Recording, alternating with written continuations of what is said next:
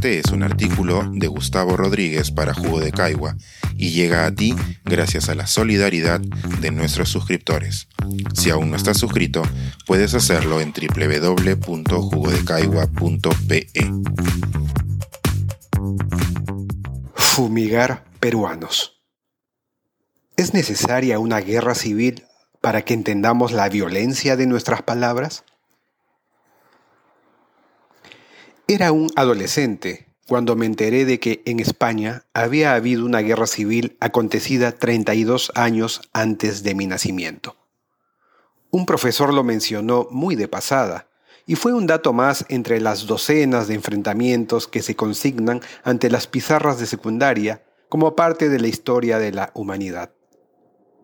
Algo de interés le añadió a aquel conocimiento enterarme luego de que nuestro poeta más celebrado le había dedicado a esa conflagración un poemario adolorido.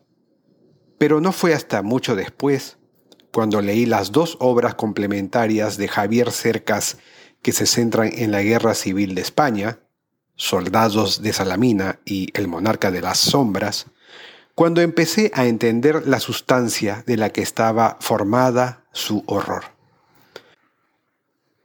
La novela es uno de los inventos más prodigiosos para que tratemos de entender espacios que no están a nuestro alcance en el lugar y en el tiempo.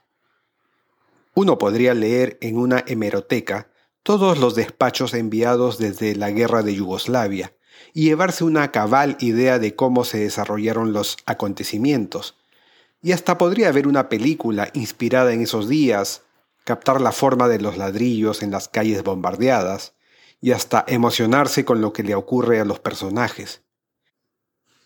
Pero hasta que un gran novelista no hace uso de su destreza, es casi imposible intentar entender el porqué de aquel horror.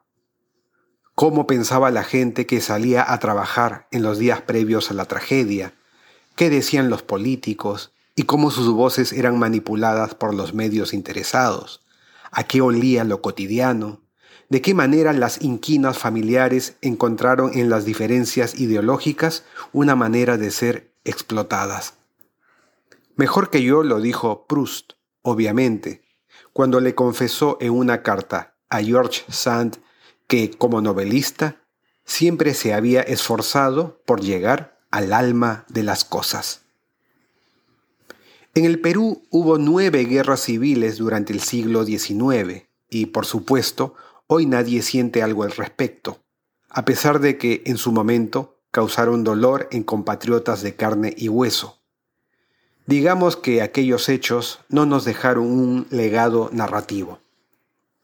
Distinto es el caso de nuestra época de terrorismo, que, aunque no fue una guerra civil, por su relativa cercanía en el tiempo sí ha dejado emociones removidas entre quienes la vivimos y la triste certeza de que, a pesar de lo sufrido, no hemos conversado lo suficiente entre nosotros, sin echarnos culpas, para entender el magma que hizo erupcionar esa tragedia. La desconexión del poder con lo que muchos ciudadanos postergados sienten y reclaman, el racismo que aparece hasta en el gesto más mínimo, el desprecio de muchos peruanos hispanohablantes a las lenguas originarias que hablan una gran cantidad de sus compatriotas, el centralismo altanero que no puede entender un dolor y una indignación acumulada por generaciones, todos ellos ingredientes de una receta que sigue produciendo violencia social y política.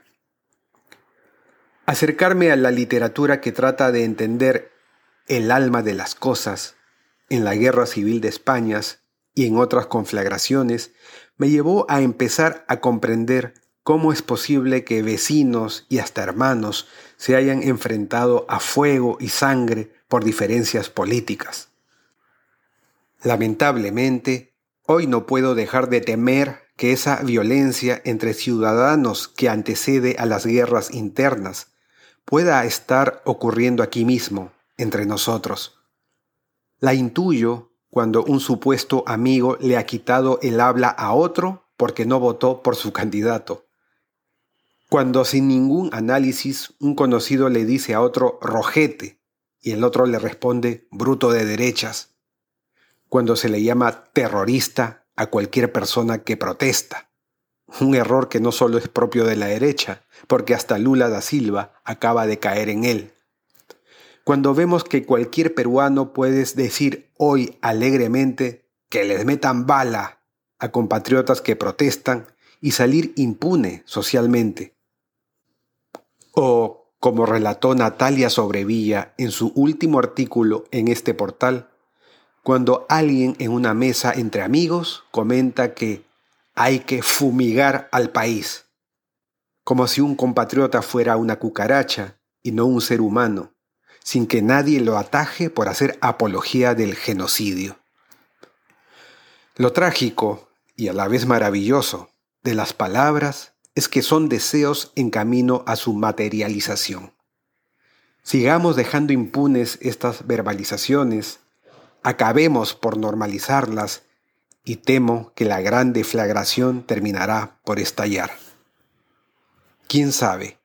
Quizá algún escritor nacido entre nosotros encontrará en esas palabras con deseos de muerte el mejor material para hacer entender a nuestros descendientes esa tragedia a través de una novela maestra. Un consuelo idiota, pero consuelo al fin.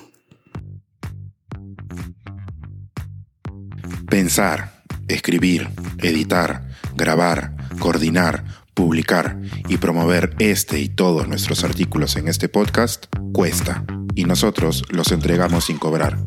Contribuye en www.jugodecaigua.pe barra suscríbete y de paso espía como suscriptor nuestras reuniones editoriales.